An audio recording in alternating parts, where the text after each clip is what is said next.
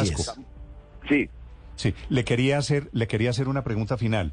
¿Usted que maneja el tema de regiones también está en el tema de la movilización del 14 de febrero?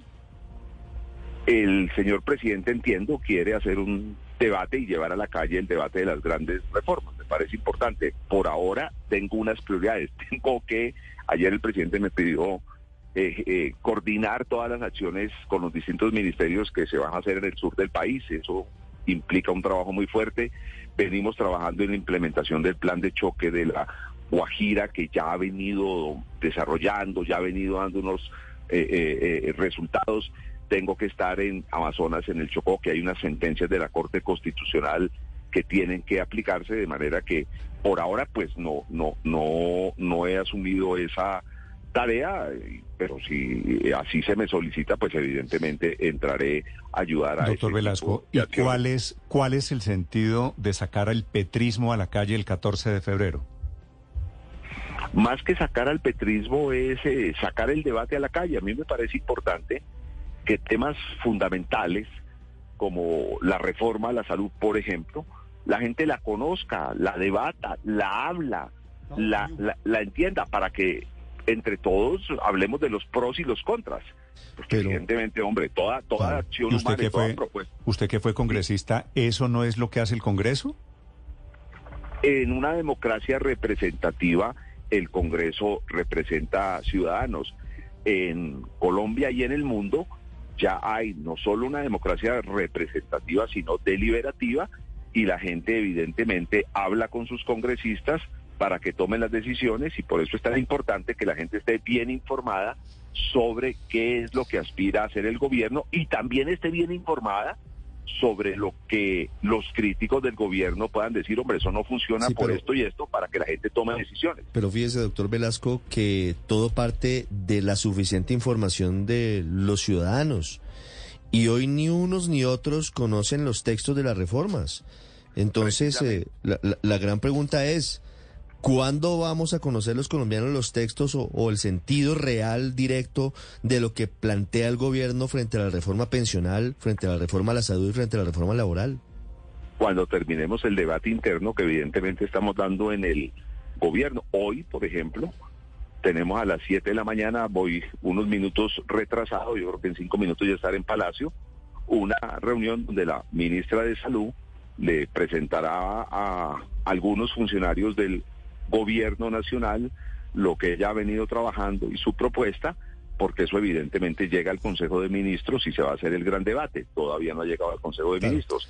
Cuando lo tengamos listo, pues ese será el texto que saldremos a explicar, texto que, además quiero decirlo, en el debate democrático puede tener eh, eh, modificaciones, porque de eso se trata. No es que esto es lo que dice el gobierno y, es verdad para Dios, no, pues en una democracia se debate, se habla, se escucha, se entregan argumentos, se reciben argumentos y se toman decisiones. Sí, pero fíjese, doctor Velasco, por ejemplo, en el caso de la reforma a la salud, la ministra Corcho dice que no hay reforma más socializada que esta en la historia de Colombia y ninguna asociación de pacientes, ni las clínicas, ni los hospitales, ni las EPS conocen el texto de la reforma. Entonces, la pregunta es, ¿en qué momento, esto es un asunto de tiempos, ¿en qué momento vamos a conocer los textos para saber si la gente sale o no sale a la calle?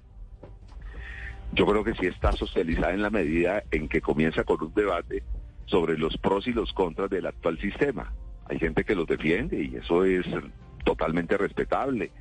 Otros tienen o tenemos eh, críticas del sistema y por eso creemos que hay que hacer una reforma. Y entonces se ha venido debatiendo sobre se ha venido ambientando se ha venido ambientando pero no sabemos qué quiere el gobierno. Es decir bueno eh, eh, en, datos concretos no sabemos qué quiere el gobierno sobre la, reforma de la salud. Sabemos por lo que han dicho que quiere acabar las EPS pero no sabemos con qué las quiere reemplazar.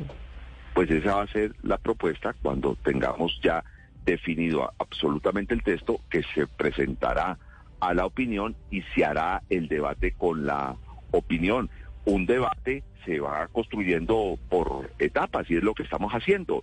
Y en ese tema, pues evidentemente la que sabe es la, la, ministra. Yo no estoy defendiendo un texto ni un argumento de una reforma, sino una manera de debatirla.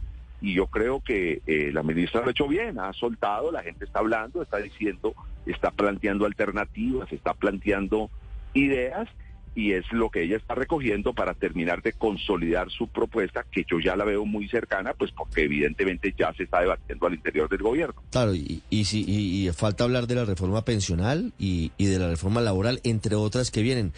Doctor Velasco, una pregunta final. En general, ¿cómo ve usted la posibilidad de que el mandatario de turno, llámese Gustavo Petro o llámese como se llame, convoque a la gente a las calles? Eh, hay quienes dicen que la posibilidad de que los ciudadanos vayan a manifestarse es absolutamente personal, es un asunto que no debería provenir del gobernante, sino por el contrario debería ser una expresión netamente ciudadana. ¿Usted qué opina frente a esta convocatoria del presidente Petro? No, al presidente le gusta hablar con la gente. De hecho, hicimos el plan de desarrollo, por lo menos las bases del plan de desarrollo las trabajamos con la gente. Fíjese, esos diálogos vinculantes, cualquiera podía entrar. Eso no era como antes de que solo entran estos y solo hablan estos. No, cualquiera podía entrar y entraron.